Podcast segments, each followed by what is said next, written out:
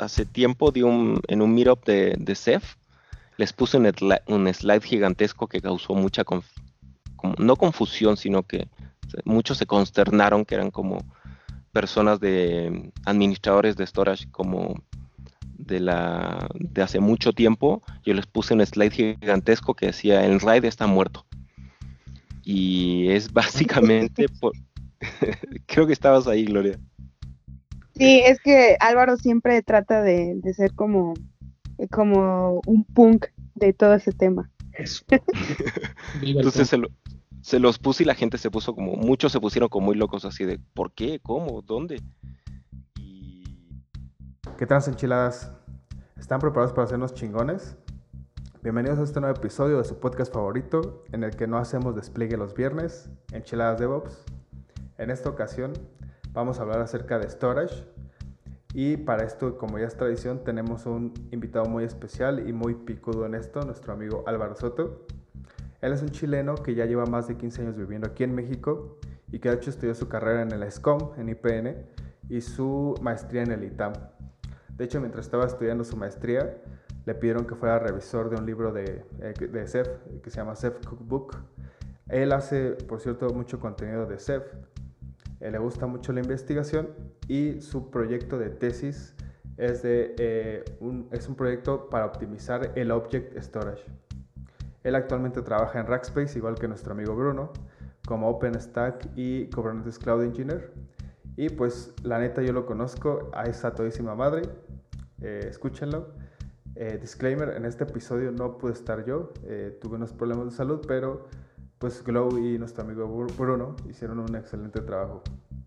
Sin más, escuchen a Álvaro y nos vemos al final.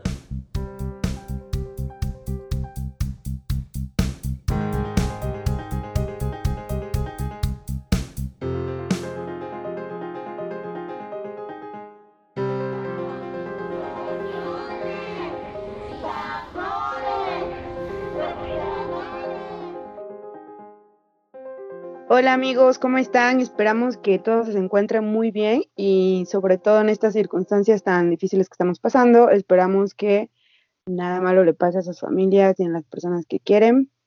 El día de hoy vamos a hablar acerca de storage y para eso hemos traído a Álvaro Soto. Em, Álvaro, yo lo conocí en mi anterior trabajo, Centinela, y pues ahí fue donde básicamente como nos comenzamos a llevar y también pues este aprendí bastantes cosas de él y es como desde mi punto de vista es una persona que sabe bastante acerca del tema de historias y algunos otros temas y tiene algunos eh, puntos interesantes acerca de, de lo que es todo el tema acerca de storage, en especial porque está trabajando en un proyecto para con digamos que con esos fines. Y pues sin más por el momento, vamos a dejar que Álvaro Soto se presente a ti mismo. Hola Alvarito, ¿cómo estás? Muchísimas gracias por tu tiempo. Ya sé que tú eres bien refunfuñón para todo y entonces gracias. Demonios, ok. Crea fama. Eh, bien, bien, gracias, gracias por invitarme. Y sí, vamos a, vamos a hablar un poco de mi, de mi proyecto que estoy que estoy haciendo, de hecho es en específico es para poderme titular de mi maestría y eso me llevó a tener que investigar muchísimo sobre, sobre storage, sobre sistemas de almacenamiento, sobre esquemas de replicación y sobre temas de fault tolerance en, en almacenamiento. Entonces, eh, dediqué mi maestría a estudiar eh, cosas específicas de sistemas operativos avanzados y cómputo distribuido, pero me especialicé mucho en, storage y replicación y de eso creé un proyecto para poder probar, probar mi, probar mi término en Go. Está en mi GitHub. Y eh, en, en, eso es lo que he estado trabajando y estoy como en la etapa final de generar bastantes pruebas y a medida vas programando y vas estudiando muchas cosas de la teoría, cuando la pasas a práctica y las tienes que programar, te das cuenta de, muchísimas cosas que de repente en el mercado nada más las lees y dices, ok, este, este storage funciona de tal manera, pero internamente no te proveen mucha información de, de, cómo funciona. Entonces eso es bastante interesante y les puedo contar un poco de mi experiencia. Sí, justamente eso es como lo, lo, bueno, lo como lo cool o lo chido. Este, como bien dices, no solamente como tomar una solución, sino también entender por qué estás tomando esa solución y cómo funciona por, por debajo. Eh, por ejemplo, bueno, ah, en este podcast muchas personas eh, que nos escuchan, mm, digamos que tal vez son como personas que están iniciando, otras tal vez no, pero siempre damos como por hecho que a, la, a lo mejor alguien que nos esté escuchando puede que no esté familiarizado con algunos términos. Entonces, desde tu punto de vista, ¿cómo podrías definir la parte de storage? Y comentarnos acerca de qué tipos de storage hay actualmente como soluciones. Ok. Eh, pues algo, algo simple, yo creo que es como una, no es como una historia, pero vamos a verlo como de distintos puntos que va a llevar a responder tus dos preguntas. Eh, todos conocemos primero el tema de, file systems, ¿no? O sea, ah, tengo mi computadora, la formateo en un, en un, tengo mi disco en mi computadora, la formateo con un file system específico, no sé, NTFS, XT4, Razer, lo que sea, y la formateo, le instalas eh, sistema operativo y empiezas a usarla, ¿no? Entonces, todos estamos familiarizados con ese hecho de que puedes guardar archivos en un eh, sistema de archivos, en directorios que al final son, es como un árbol de archivos, ¿no? En Linux se visualiza muchísimo mejor ese aspecto porque tiene la raíz y van saliendo distintos niveles del árbol de, archivos. Entonces, ese es como el paso cero. Después, eh, digamos que las personas o los sistemas computacionales, la gente empezó a decir, ok, está súper cool que pueda ocupar el storage o el, file system de mi computadora pero no me sirve para, para un tema de compartir archivos, ¿no? Si quieres compartir, tienes que pasarlos de una computadora a otra y es lento y lo, a lo mejor usemos un, sistema de archivos que sea como compartido. Ok, entonces empezaron a salir eh, NAS, por ejemplo, que son sistemas de storage este, que se tachan por, por, por red, por cualquier tipo de red, pero son compartidos de esa forma. Entonces tienes, por ejemplo, un NFS, un Samba, eh, file systems de ese tipo que son compartidos por red en donde lo tienes, por ejemplo, en un servidor en, un data center y varias personas se conectan a eso y ahí tienen un sistema compartido. El, el, tema es que usar, por ejemplo, NFS o Samba en el servidor, lo que produce es que es un servidor con un montón de discos, ¿no? Entonces, sí, al principio tienes una persona conectada, dos, tres, cuatro, cinco, no hay ningún problema. A lo mejor no estás llenando, le metes más discos y listo. El problema es cuando ya a lo mejor escalas y tienes un millón de personas conectadas a un NFS, pues ese NFS ya no, ya no va a empezar a dar eh, la respuesta esperada. Ya, ya vas a empezar a tener muchos problemas de, inclusive el file, el sistema operativo, perdón, de donde está corriendo ese NFS ya no va a soportar tantas conexiones y se va a empezar a caer. Entonces, y además no tienes forma de, o sea, no le puedes meter mil discos a un servidor porque no, no funciona de esa forma. Entonces tienes que empezar a escalar, digamos que hacia el lado, porque escalar hacia arriba ya no puedes ya no puedes llenarlo, o sea, ¿qué le vas a hacer al sistema operativo para que acepte un millón, dos millones de peticiones? Pues ya no, ya no hay casi nada que hacerlo. Lo puedes tunear muchísimo, que son tunings muy relacionados con, son, yo cuando tuve que estudiar esa parte, porque básicamente mi tesis, para que la puedas probar, la el performance, tengo que poderla tirar. Entonces haces como tunings muy similar a, a los que se ven en sistemas operativos para soportar ataques de DDoS. Eh, pero eh, llega un punto en donde ya un sistema operativo lo tiras, entonces tienes que empezar a escalar hacia el lado. Y cuando escalas hacia el lado, okay, ahí ya empiezas a hablar de un sistema de almacenamiento distribuido. Entonces, eh, aquí ya es otro concepto, un sistema de almacenamiento distribuido, en donde hay muchas soluciones en el mercado que proveen ese tipo de, respuesta o de, de, arquitectura, por así decirlo. Y después lo que sucede es, ok, pero ¿cuánto hacia el lado puedo escalar? Entonces empiezas a tener cierta complejidad en decir, está bien, necesito un cerebro que procese las peticiones y necesito una capa como de discos, por así decirlo, que es lo que me va a soportar los datos en sí. Entonces, por ejemplo, tiene soluciones de NetApp que pues, tienen como controladoras y soportan cierta cantidad de discos abajo.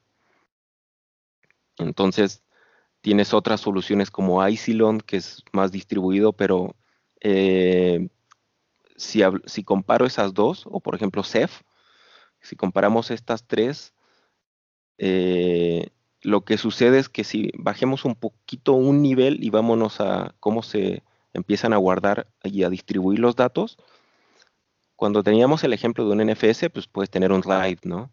Ok, de un RAID 5, un RAID 1 más 0, lo que sea.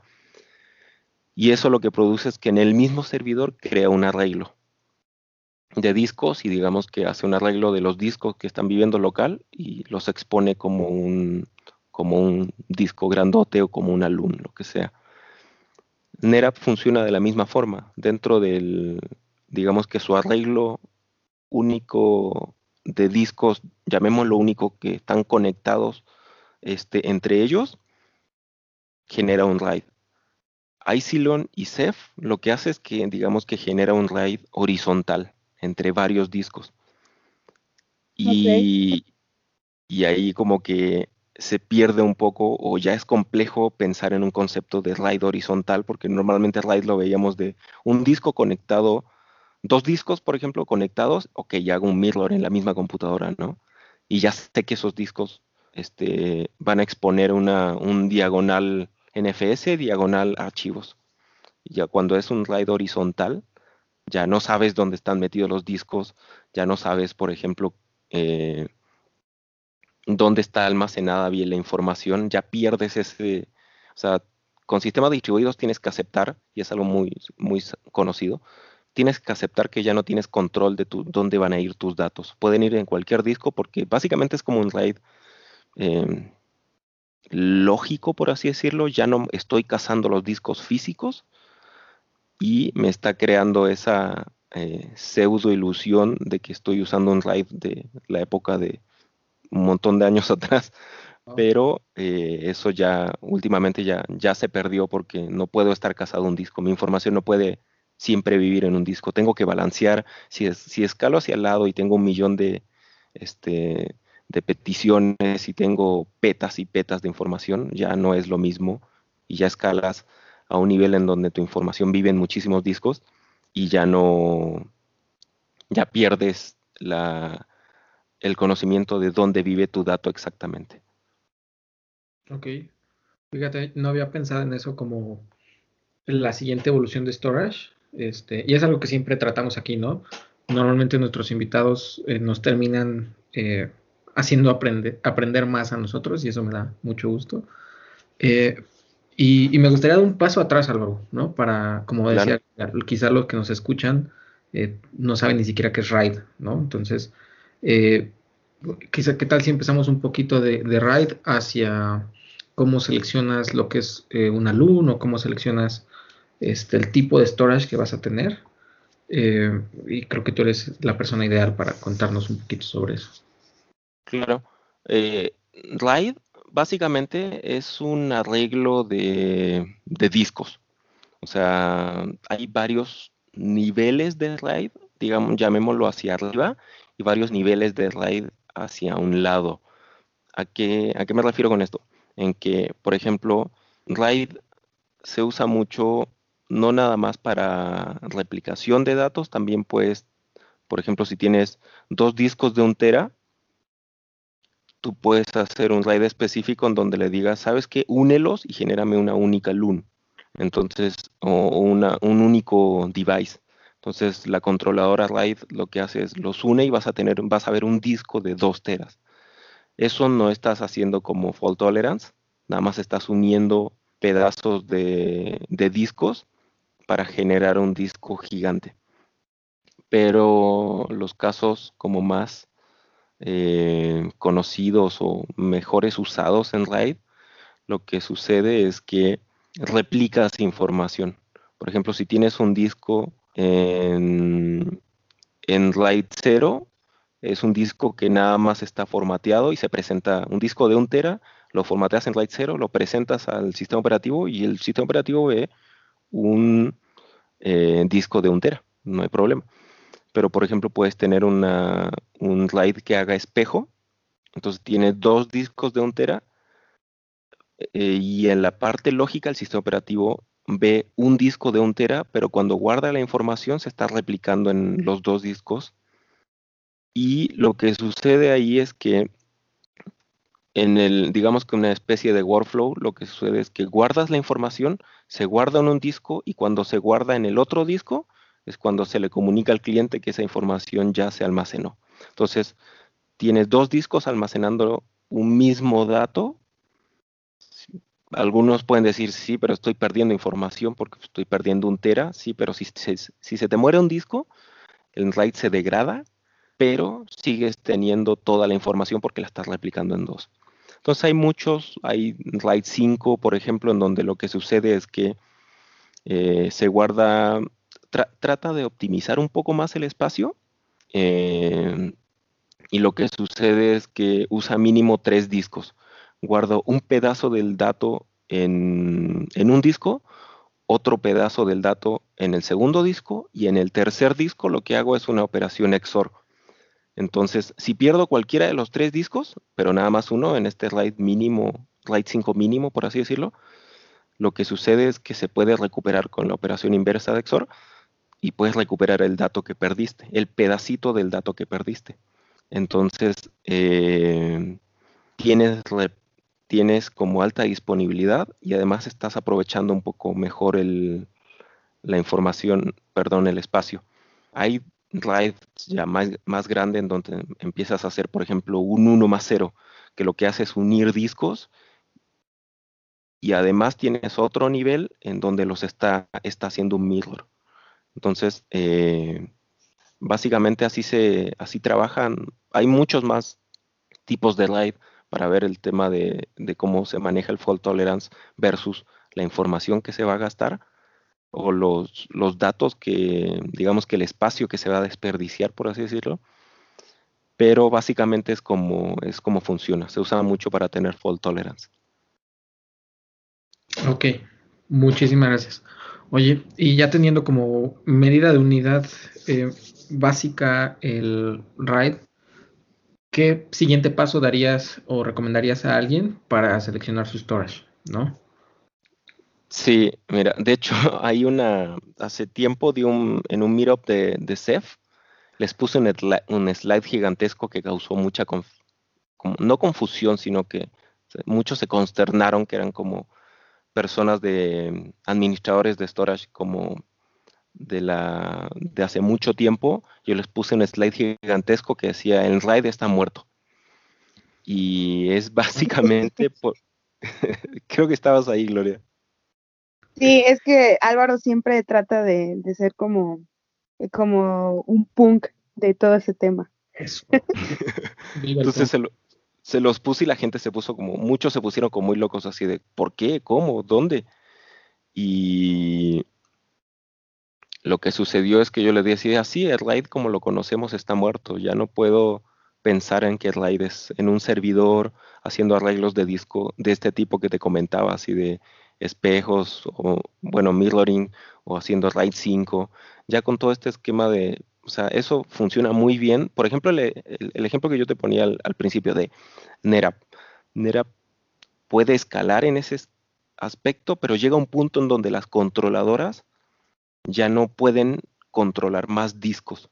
Entonces, escalan hasta cierto punto y se acabó. No escalan hacia el infinito. No es que necesite un storage que escala hacia el infinito, pero básicamente, eh, por ejemplo, si necesitas tener, no sé, petas o, escalar a hexa o temas de ese, de ese, de ese tipo, esos storage ya no te sirven porque eh, los arreglos de RAID que, generan son de alguna forma eh, locales dentro de los discos que viven dentro de las controladoras y que las controladoras pueden manejar y ya necesitas empezar a, pensar en un tema más horizontal y en donde los RAID ya empiezan a ser un poco más lógicos.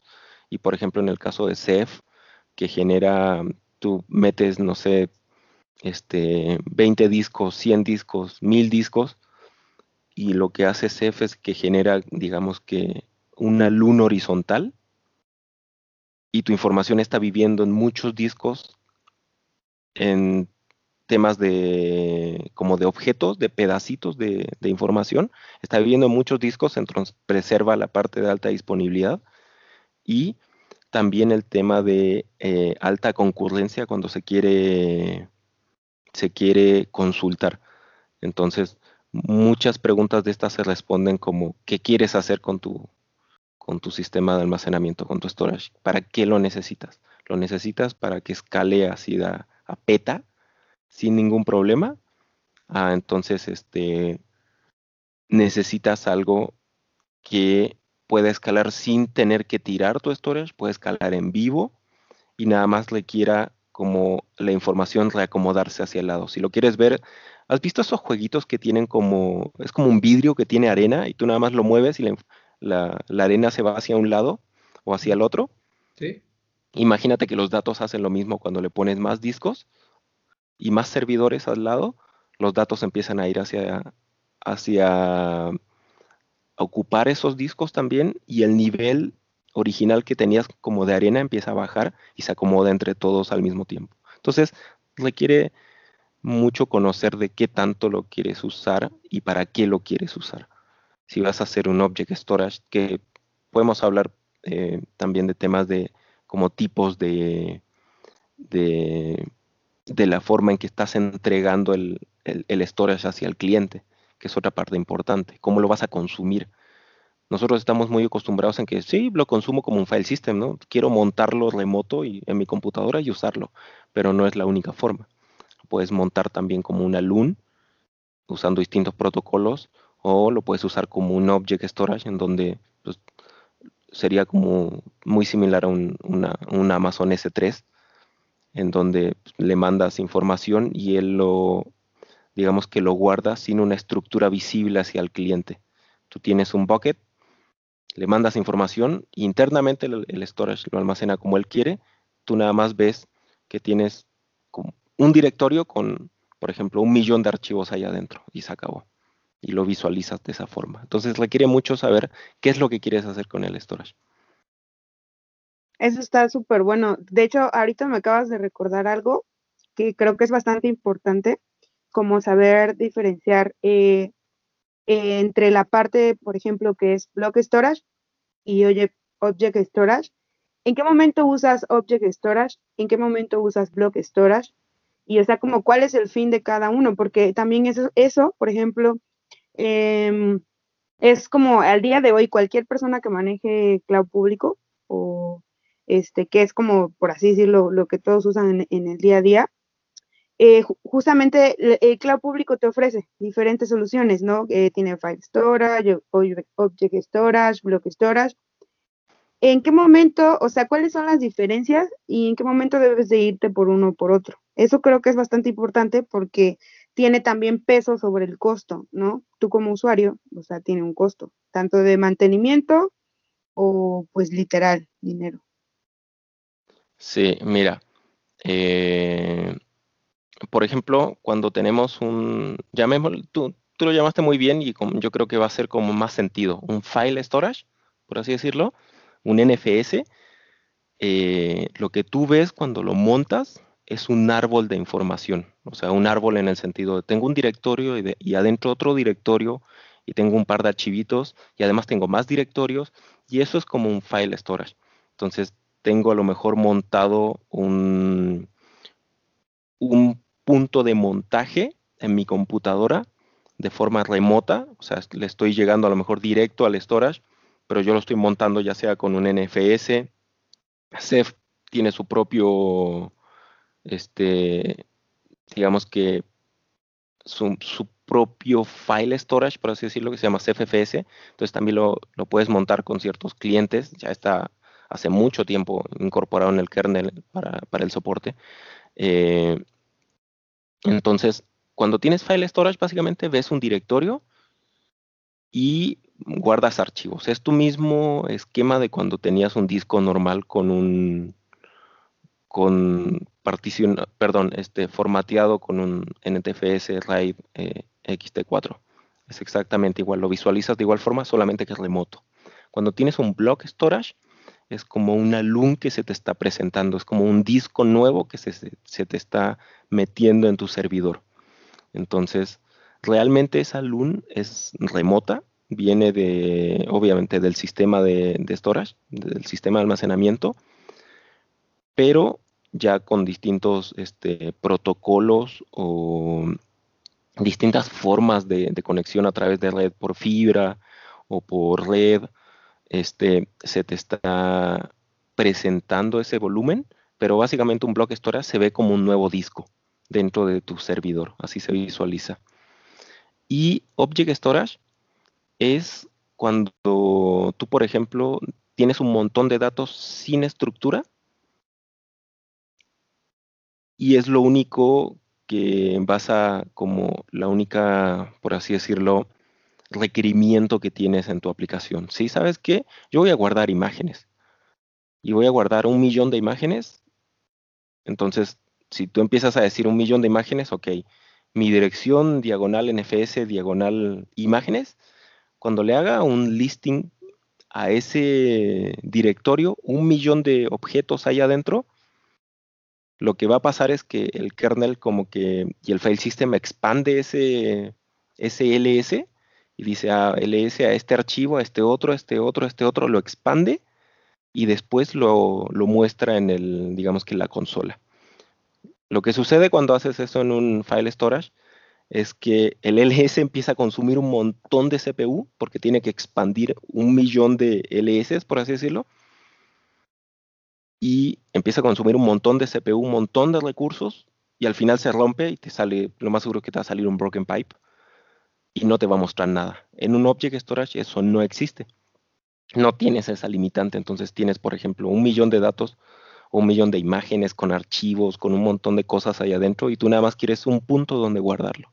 Entonces ese punto al fin y al cabo es un IP, un bucket, que es como podemos hacer un bucket a una referencia de un directorio, pero un directorio único, un path único, sin más directorios adentro, y ahí le voy a empezar a empujar un millón de archivos. El Object Storage te va a poder eh, responder a ese tipo de, por ejemplo, de, carga sin ningún problema. Y normalmente lo que se usa es que Object Storage te importa en un tema de quiero poder guardar muchísima información pero no te importa en un aspecto de ah, quiero que sea extremadamente rápido, porque si no mi, la, pues, se va a notar mucho la latencia en mi aplicación.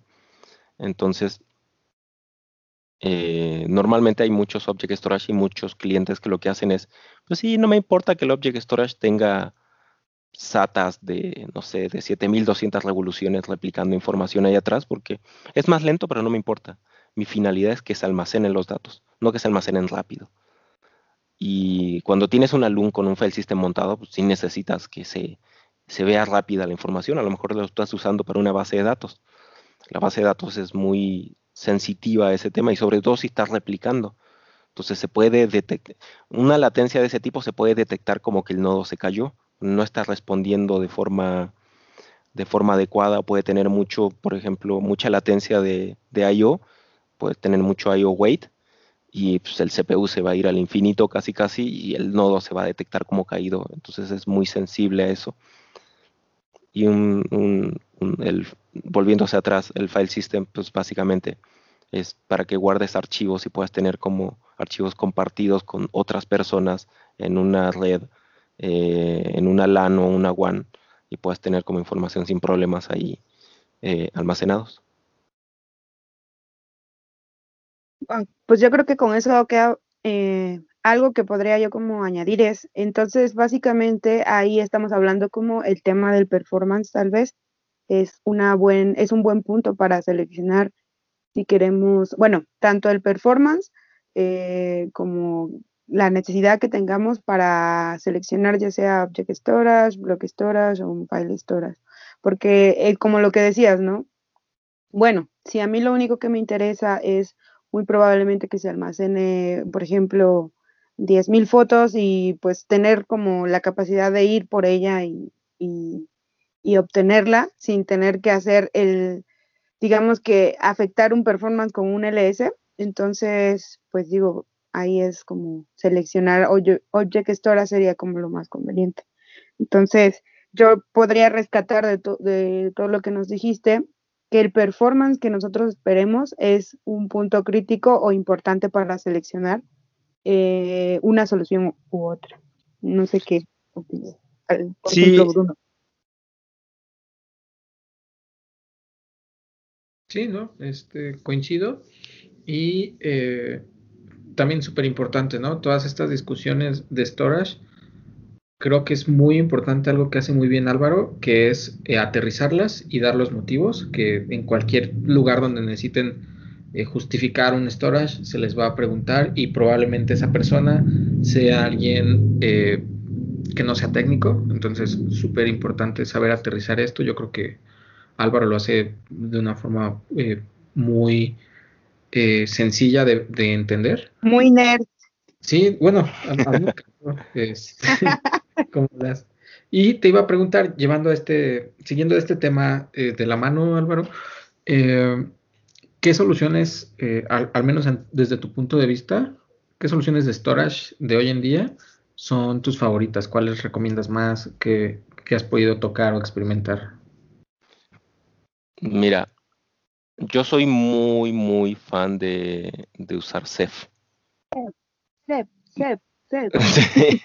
muy, muy fan de esa solución. Aprendí muchísimo con esa solución porque es, una solución de... O sea, el creador de Ceph creó eh, el protocolo y el file system y todo como parte de su tesis doctoral. Entonces, como bien sabes, una tesis doctoral está muy documentada. Hay muchos papers que también liberó eh, a la par con su tesis o un poco antes. Entonces, puedes leer y aprender muchísimo de esa solución. Cuesta mucho. Cuando empecé a, programar mi tesis, decía, ok, pero ¿cómo funciona esto? ¿Cómo funciona la replicación de datos?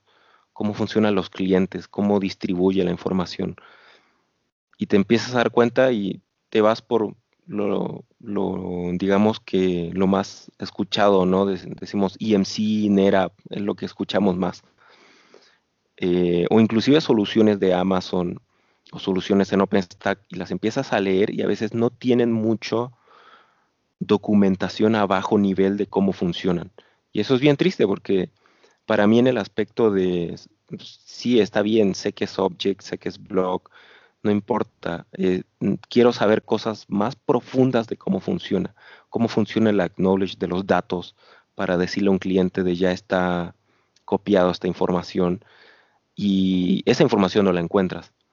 Entonces, por eso yo me hice como muy, muy fan de, esa, de, de CEF y creo que es una muy buena solución. Es muy difícil en el aspecto de eh, operar o sea, cuando empiezas a... Me pasó también a mí cuando estaba programando mi, tesis, decía, ok, ¿y este parámetro?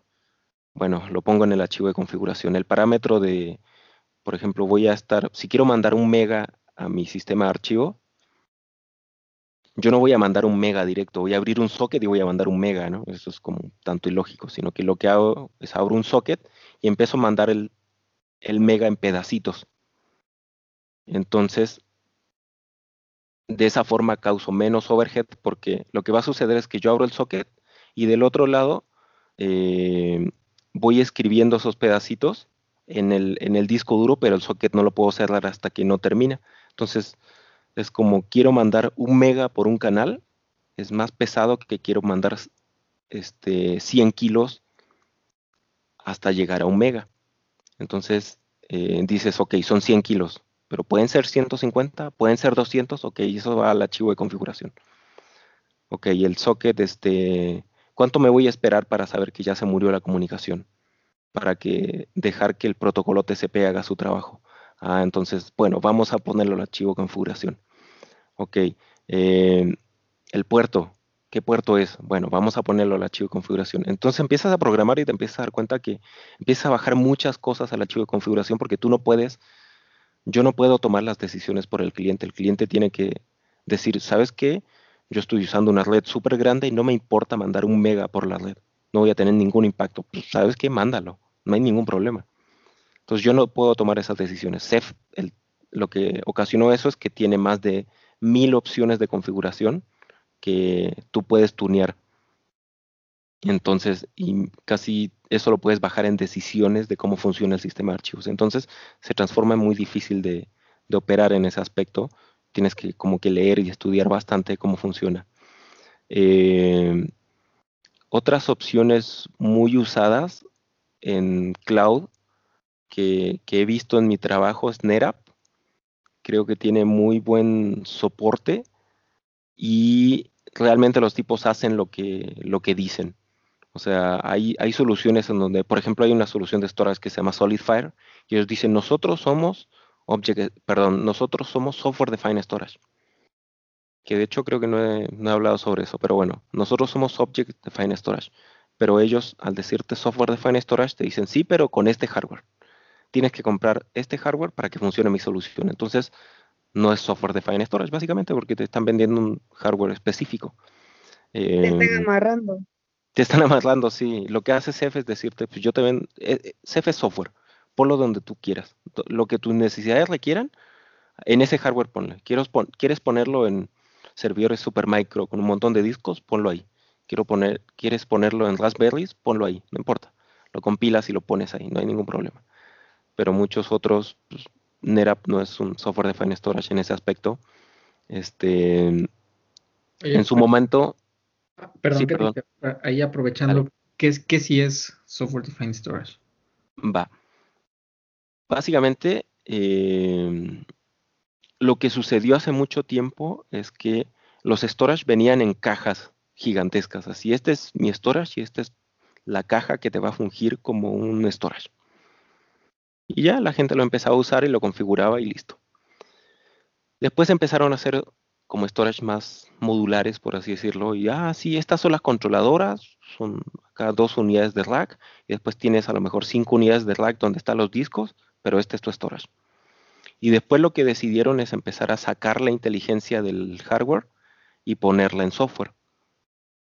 Entonces ya el software básicamente se vuelve un commodity. No importa en qué software esté, en qué hardware, perdón, esté funcionando, el hardware se, se vuelve un commodity y eh, el software, como bien sabes, pues tengo un Linux, compilo mi software, funciona. Entonces, cuando se desacopló todo eso, salió el, el concepto de software defined storage, en donde tienes un software, perdón, un storage definido por software en donde el hardware es un commodity. Entonces, tu solución y la inteligencia siempre viven en el software y el hardware es ponle el hardware de la marca que tú quieras y más, eh, a lo mejor la que tu empresa tenga un partnership y te salga más barato. O, ¿sabes que Si quieres tener mucho performance, ponle tarjetas de más alto performance. O quieres hacer una solución como la que hablábamos de Object Storage, bueno, ponle discos de más bajo performance pero esa decisión se la dan al cliente, ya no es una decisión como del vendor, por así decirlo. Porque el software va a seguir funcionando si usas un tipo de hardware u otro. Entonces ese es como el cuando se pudo desacoplar y se creó el, concepto de software defined storage. Ok, muchas gracias. Oye, en cuanto a CEF, nada más quería eh, darte la oportunidad de presumir que fuiste reviewer del libro de Seth Cookbook. Y si, mal, y si mal no entiendo, no pudiste ayudar a escribirlo porque entraste a tu maestría, ¿correcto? Sí, de hecho, eh, bueno, está en español, seguro los tipos de PAC no lo van a leer. el, el, el tema de escribir un libro es como, ellos tienen un, deadline muy pesado en el aspecto de cómo tienes que ir entregando las, los capítulos.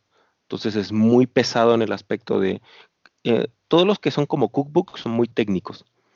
Entonces tienes que hacer muchos laboratorios. Y se me hizo muy complicado el tema de tener que mm, este, estar escribiendo el libro y trabajando en mi maestría. Ser reviewer es no es que sea más fácil, pero hasta cierto punto es menos carga, porque tienes que leerlo, haces anotaciones a los autores. En este caso que era laboratorios, tenía que correr los laboratorios para ver si su código funcionaba bien y mandas comentarios. Entonces, para mí fue muy chistoso que uno de los últimos comentarios llegó un punto en donde a mí me llegaban los capítulos en desorden. Llegaba el 1, el 5, el 10 y así me iban llegando. Entonces llegó un punto en donde le dije a mi contacto en PAC, le dije, ¿sabes qué? La información que me está llegando se me hace muy conocida, se me hace que yo la leí en otro lado antes.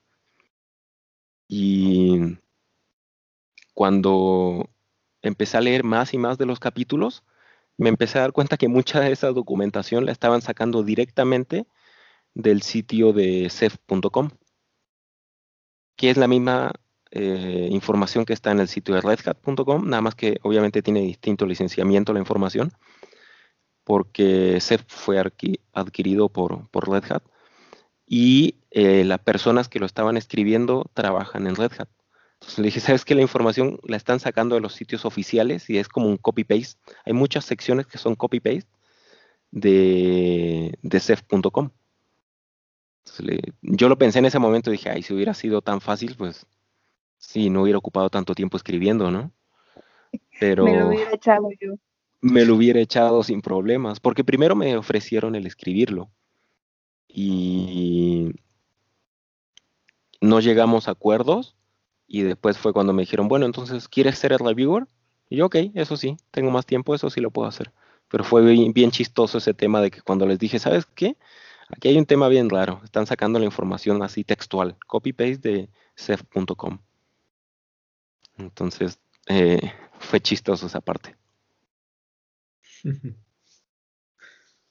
Y ahí para que nuestras enchiladas se den cuenta del nivel que tiene eh, CEF, como el poder que te puede dar. Eh, el CEF lo usan en el CERN, ¿no? En la Organización Europea para la Investigación Nuclear, el famosísimo CERN, CEF lo usan ahí. Entonces, eh, es, tan amigable esta herramienta que puedes hacerla tú desde tu casa o la puede usar el CERN para seguir estudiando con colisionadores de hadrones, ¿no? Sí, de hecho, eh, el CERN es el que se encarga de hacer las, digamos que las pruebas de, de, ¿cómo ponerlo? Son como las pruebas de alto volumen, son los que se encargan de hacer las pruebas de los releases de CEF, porque ellos tienen el clúster más grande que se conoce actualmente. No sé cuántos petas están exponiendo por CFFS como file system, pero ellos son los que actualmente tienen el clúster más grande. Entonces es muy eh, fácil de repente encontrar gente del CERN dentro de la comunidad de CEF, porque ellos eh, aportan con muchísima información y tuning y eh, comentarios de qué cosas pueden, podrían funcionar mejor. O inclusive, como bien les dije, o sea, cuando yo estaba trabajando con mi tesis, en algún momento tenía que trabajar en romperla. Tenía que saber en, qué, en cuál era el límite que podía soportar. Entonces, ellos hasta cierto punto se encargan de eso, así de llevarlo al límite de, de lo conocido. CEF cuando salió en los papers decía, de hecho, así, un, es un sistema de escala petabyte.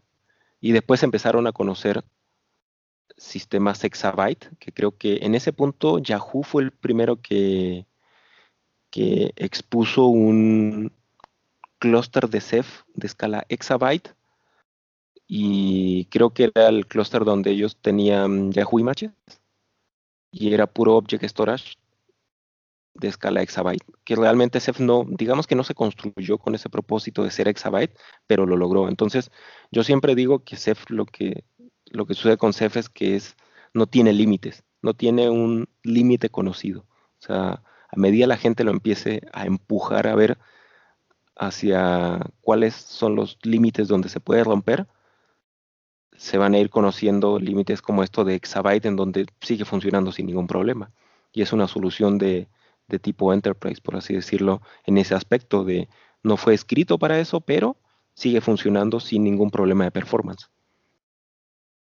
Es que es bastante flexible desde mi punto de vista. Como alguna vez creo que también vi una charla tuya este, y lo que decías es que como tiene mil y un configuraciones, lo puedes adaptar, o sea, a lo que necesites. Y creo que eso está súper cool de, de ser eh, como solución de storage. Em, sí, algo bien importante, por ejemplo, en este tipo de almacenamientos que son, que, que a bajo nivel manejan los datos como objetos.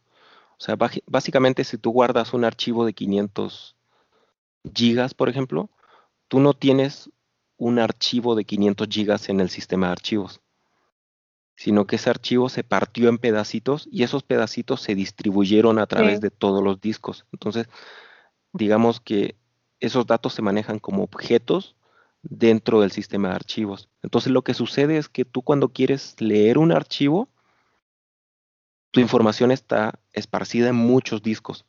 Y lo que sucede es que eh, en el workflow de comunicación te tienes que, ya sea comunicar con un con un controller o con un archivo de metadata para saber dónde están tus datos, pero después, en lugar de estar leyendo de un solo disco, que es lo que sucedería si guardas un archivo de 500 gigas en un disco, como lo tienes esparcido en muchos discos, digamos que tu archivo está esparcido en 10 discos.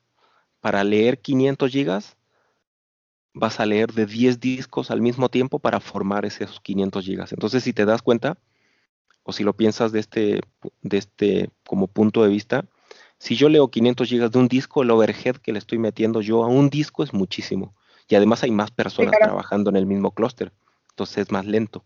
Si yo leo 500 gigas de 10 discos y lo estoy leyendo en pedacitos, el overhead de los discos es más bajo y es más rápido porque me estoy comunicando distintos servidores repartidos en la red para poder leer ese pedacito. Entonces, esos pedacitos y generar el archivo final. Entonces lo que sucede es que como Ceph empieza a escalar de forma horizontal, Ceph empieza a funcionar mucho mejor cuando tienes más discos y más servidores dentro del clúster. Empieza a funcionar más rápido.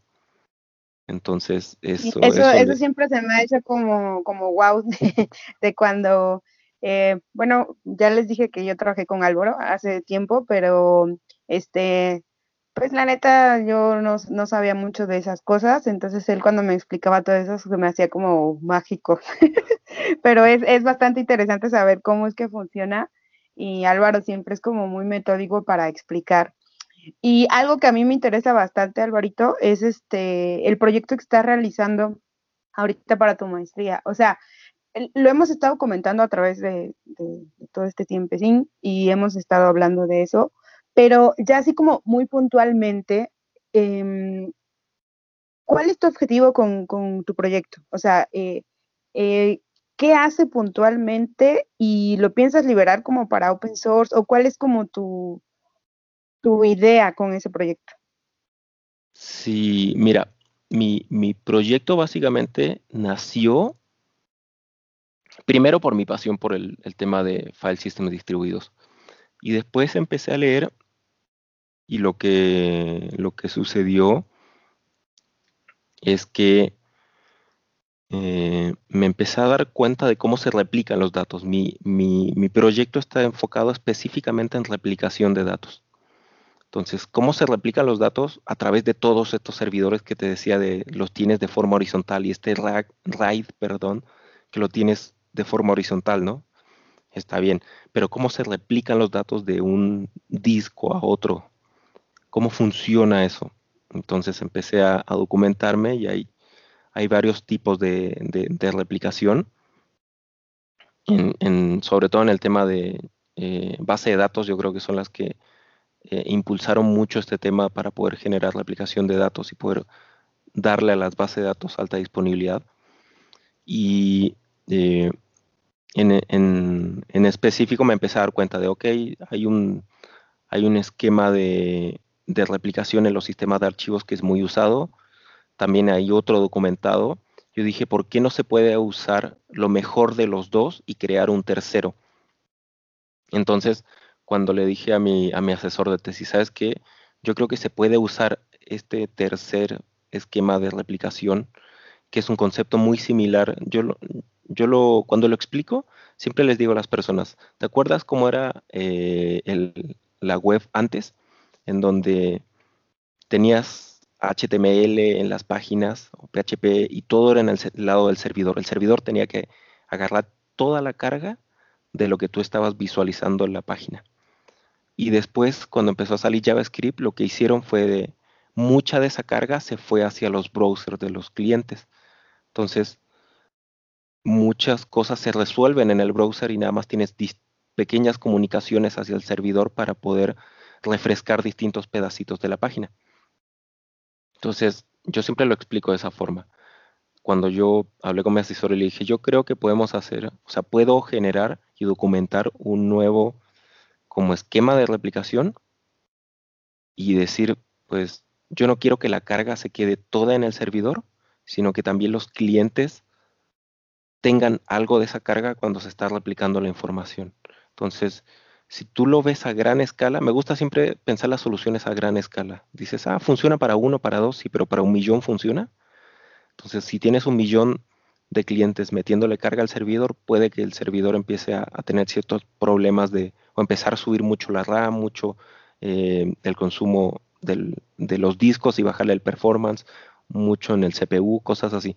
Entonces, pero si le doy un pedazo de, de esta carga a los clientes, van a ser un millón de clientes que no van a notar que sus este, sistemas están siendo un poco cargados, porque básicamente ellos a lo mejor están guardando un mega, dos megas, 500 megas, entonces su, su, propio servidor, su propia computadora local está recibiendo un poco de esa carga.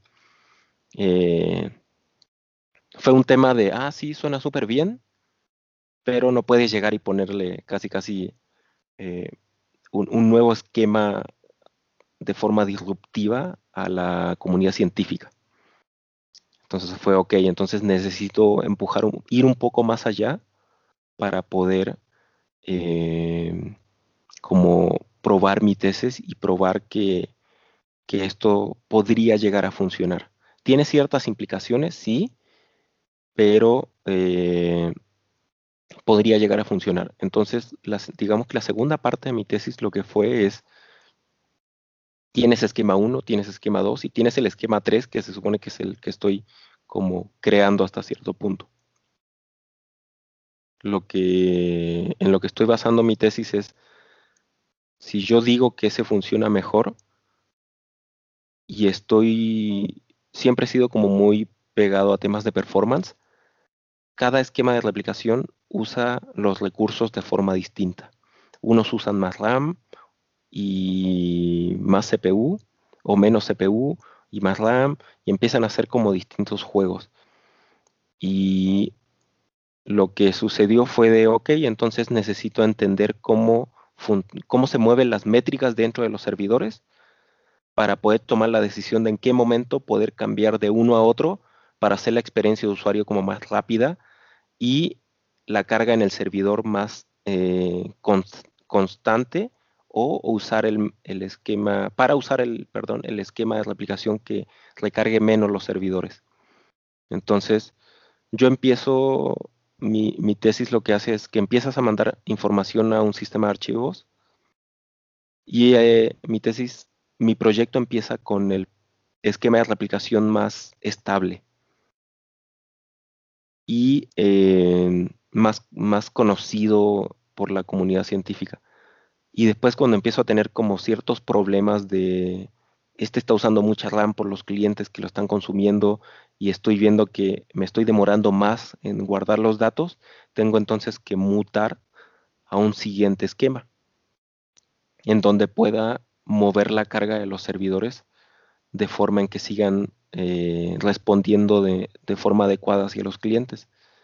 Y el último, el que estoy mutando, es el esquema que yo propuse, en donde digo, ya, si sabes que el, sistema está recibiendo muchísima carga, no puedo con ninguno de estos dos, me voy al último, en donde mucha de la carga se la, digamos que se la regreso a los clientes y mi sistema de archivos se mantiene en, una, en un porcentaje de consumo de recursos más bajo porque mucha carga se la estoy moviendo a los clientes. Entonces, básicamente es un sistema de replicación híbrido que voy mutando de acuerdo a las condiciones del, del, sistema de archivos.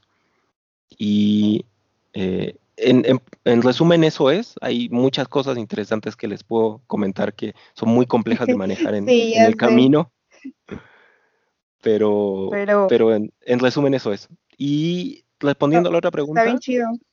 Sí, lo tengo en mi GitHub.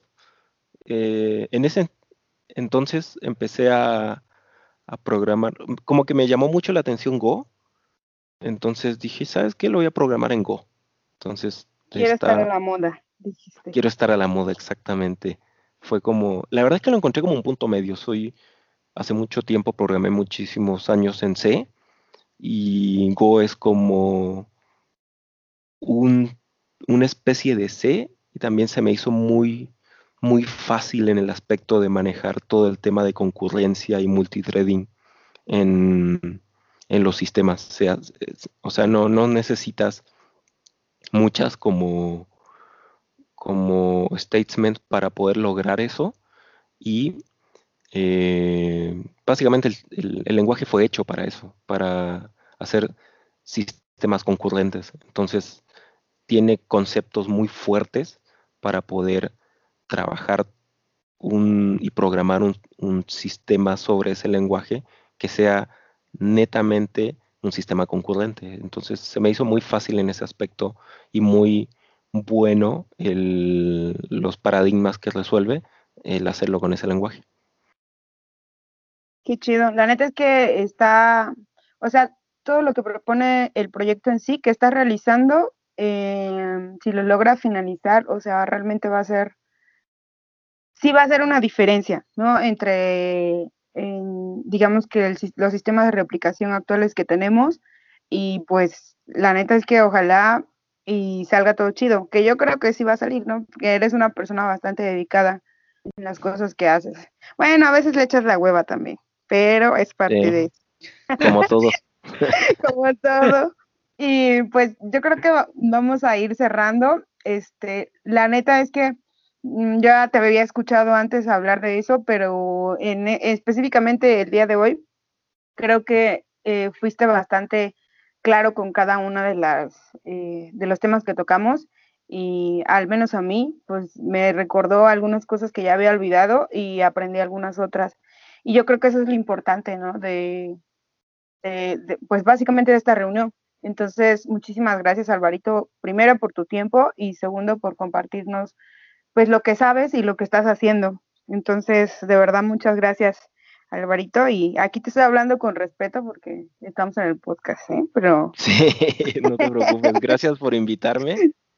Y muchísimas gracias también por, por, el tiempo dedicado de que me, me, dejaron hablar de mi, de mi proyecto, que, que me apasiona bastante y, Creo que cuando empezamos a hablarlo entre amigos es como, no termino nunca porque siempre empiezo a hablar y cada vez te vas metiendo más y explicas más y como que te preguntan y vuelves y nos pasó cuando estábamos hablando con, con Borre del, del proyecto y así de, no, y esto, ¿cómo solucionaste esto otro? Y esto, no, qué chido suena esto. Entonces fue como bien, es como bien, me gusta bastante hablar de, de, de lo que estoy haciendo y además que le he dedicado bastante tiempo bastante, o sea, más de un año he estado trabajando en esto. Yo creo que ya le estaré pegando a los dos años para poder concluir todo este tema. Entonces me gusta bastante, bastante hablarlo. Perfecto. Oye Álvaro, este, pues igual, como dice Gloria, yo también eh, me hiciste recordar muchas cosas y otras aprenderlas, literalmente mientras hablabas. Pero un consejo que nos puedas regalar para los nuevos, un, así quizás tu filosofía, no sé, tú adelante. Ok, mira, yo fue bien chistoso como yo me metí a la parte de storage. O sea, yo estaba haciendo, empecé como programador hace muchos años, después empecé a hacer infra, hice pequeñas cositas de, seguridad y eh, después empecé a hacer mucho, volví al punto de infra, nunca dejé de hacer infra en ese aspecto, me moví al tema cloud y eh, empecé con mucho open source, muchísimo open source, todo mi, mi background, inclusive de developer y de infra y de todo, todo mi background siempre fue de open source. Después, no llegó un momento en que me aburrí, pero dije, ok, necesito otra perspectiva, no puede ser todo el mundo y siempre open source.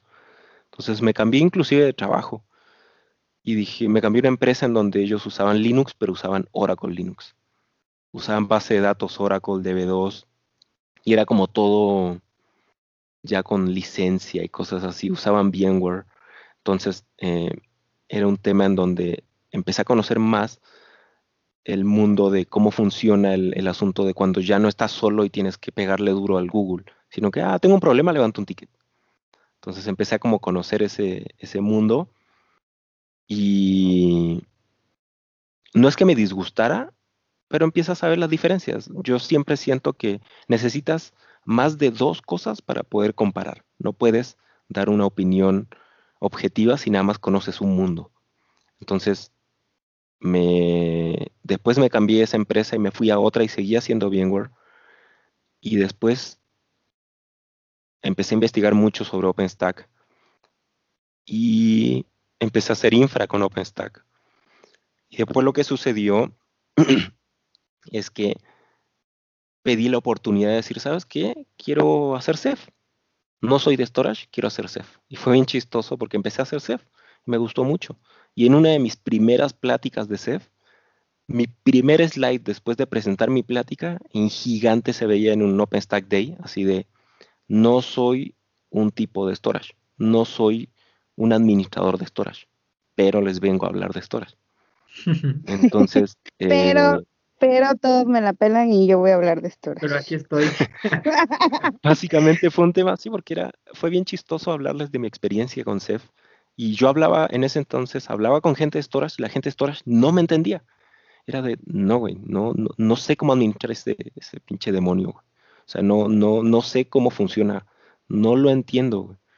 Entonces era bien chistoso porque me llegué a la conclusión que ya había llegado antes de que mucha gente que trabaja con software de licencia realmente se dedican a... Inclusive la documentación es orientada en ese aspecto, o sea, no ves el, a las cosas a bajo nivel. Y a veces no necesitas hacerla porque cuando tienes un problema súper serio, levantas un ticket. Entonces mucha gente no, no se da cuenta de que hay un mundo muchísimo más grande que está allá afuera, que vas a conocer solamente cuando pierdas como ese miedo y digas, ¿sabes qué? Tengo que conocer el otro lado de la moneda también. Entonces yo creo que eso es importante y la gente debería de, intentarlo. Hay mucha gente que se casa mucho con open source y son muy buenos y hablan mucho y dicen, el open source es esto y esto otro y de repente les puedes preguntar, oye, ¿cómo lo comparas con esto de licencia? Y te dicen, no, es que no sé cómo funciona. Y eh, algo muy chistoso que les puedo comentar también es que cuando yo empecé a hacerme esas preguntas, Hoy en día es más visible porque empiezas a ver compras de empresas y dices, ah, pues bueno, sí, estos tipos están usando esto que acaban de comprar. Lógico, ¿no? Pero cuando empiezas a hacerte esas preguntas, cuando yo empecé a hacerme esas preguntas hace tiempo, lo que sucedió era que empiezas a decir, oye, pero entonces estos tipos que tienen esto de licencia, digamos que este software no propietario, pero este software con, con, con cierto branding, realmente abajo están usando tal cosa. Abajo están usando este proyecto open source. Abajo están usando esto otro. Entonces, lo que sucedió fue de, ah, entonces por eso es que estos tipos, básicamente, la imagen o el producto, de alguna forma te lo regalan y te cobran la licencia. Te cobran la licencia. Pues, sí, porque básicamente no pueden cobrar software si es open source. O te cobran Red eso. Hat. Red Hat. Entonces, eh, Este, hay, hay, hay muchos, de hecho, este, que era un tema de, ah, em, no sé, firewalls que abajo usaban IP tables. Y decías, sí, yo puedo hacerme un firewall con IP tables. Nada más que es difícil de administrar cuando ya tienes 200 reglas, 300 reglas. Y ellos te ponían un dashboard bien bonito, ¿no? O con mutadores que decías, si esta cosa abajo está usando asterisk. Y ellos te decían, sí, pero lo que yo te estoy vendiendo y cobrando es la licencia de mi dashboard que hace que la administración del asterisk sea mucho más fácil. Yo, ah, ok, ya. O sea, ya, ya estoy entendiendo casi tu modelo, ¿no? Pero básicamente hay muchísimos productos allá afuera que su core es eh, proyectos open source. Claro, pues podríamos decir que en conclusión, creo que eh, es importante, una, no tener miedo a hacer lo que queremos. Dos, eh, siempre tener un punto de, que, de comparación, o sea, no cerrarnos al hecho de que, oh, soy full open source y no voy a usarlo nada más, ¿no? Eh, tener como ser abiertos, ser abiertos. Y eh, en el caso tuyo, muy particular, eh, yo que he tratado con Alvarito, eh, creo que algo que podría aprender de él o aprendí de él es justamente lo que, todo lo que nos está explicando, es tratar de entender cómo funcionan las cosas por abajo. Alvarito jamás se queda como con, con lo que le dicen, básicamente. Siempre está investigando y eso es, un, eh, es algo que yo le aprendí a él y creo que ah, gracias a eso, pues a veces este, no importa qué solución eh, esté, me fijo en qué está basado y eso me ha ayudado bastante a, entender y a solucionar algunos problemas. Obviamente tengo muchas cosas que mejorar, pero, pero eso es algo que pues podría decirse, le agradezco a Alvarito y pues nuevamente gracias por compartirnos todo esto y por tu tiempo, Alvarito. Ya cuando seamos free COVID, unas chelas o qué. claro. Todas las chelas, como que uno. To- Todas las que se quedaron rezagadas. Sí. Este, y Bueno, nada más agradecerle, Álvaro. Este, te repito, yo me, me sorprende que cada episodio vamos aprendiendo cosas. Siempre hay más enchiladas que aprender. Eh, tu GitHub nos lo mencionaste varias veces, pero no sé si quieres mencionar el arroba. Nunca lo dije, sí. De hecho, eh, mi name es Al Soto es. Mi nombre es Álvaro Soto Escobar, entonces usé ese mismo tema es Al Soto es. Mi Twitter es el, es el mismo. El, el proyecto de mi tesis este, se llama Momo. Y básicamente le puse así porque dije, tengo, no le puedo poner sistema de replicación cuando recién lo estoy empezando. Y cuando lo, lo que pasa cuando haces ciencias, tienes que proponer algo que, que, que, que no sea conocido, que sea nuevo. Entonces dije, no puedo llegar y ponerle algo así, ¿qué tal si alguien lo agarra y me gana en la, en la, en la investigación? Entonces le puse cualquier nombre y dije, bueno, Momo. Perfecto, Momo. Sí, Pues mucho éxito con Momo. gracias. claro que sí. Bueno, amigos, eh, creo que sería todo. Álvaro, ¿algo más que quieras añadir? Eh, no creo. Básicamente me gusta mucho hablar de este tema. Si quieren hablar más de este tema, pues búsquenme, eh, pregúntenme. Y si quieren, Sí, les vamos a dejar las, las redes sociales de Alvarito y nada más que, este, si tienen alguna duda acerca de, pues, de todo lo que tiene que ver con storage, pues yo creo que Álvaro es muy abierto, entonces les vamos a dejar ahí sus, sus datos y a lo mejor si les interesa su proyecto, ¿no? También podría Sí, ser de hecho, colaboración. Yo creo, déjame agregar algo también, ya que les, creo que es primera vez que comparto mi, la, el nombre del proyecto y dónde encontrarlo. A lo mejor no soy el mejor programador en Go. Si ven algo, si alguien se le, le da curiosidad y se mete a ver el código y tiene alguna mejora, pues que me la mande. Que levante un issue y me diga, ¿sabes qué? Esto lo puedes hacer de mejor forma. Y eh, si, me, si van a hacer algún comentario, sean bien conscientes en el tema de yo nada más me estoy dedicando y estoy trabajando la parte de replicación. Porque pueden decir, ah, bueno, pues esto es bien fácil de hacer. Yo nada más estoy trabajando la parte de replicación. No me, no me importaron y dejé de lado muchas otras cosas en el tema de, de file systems para poder dedicarme específicamente a la parte de replicación. Entonces lo que van a ver en el código es un enfoque netamente a la replicación de información. Va que va. Pues muchas gracias, Alvarito. Eh, que pases un hermoso domingo. Tómate una chela, sé feliz. Pues todos, todos amigos los que nos escuchan sean felices en todos los momentos. Y pues muchas gracias por llegar hasta aquí. Entonces, nos andamos viendo y escuchando. Un abrazo, Alvarito. Gracias. Bye. Bye, Bruno.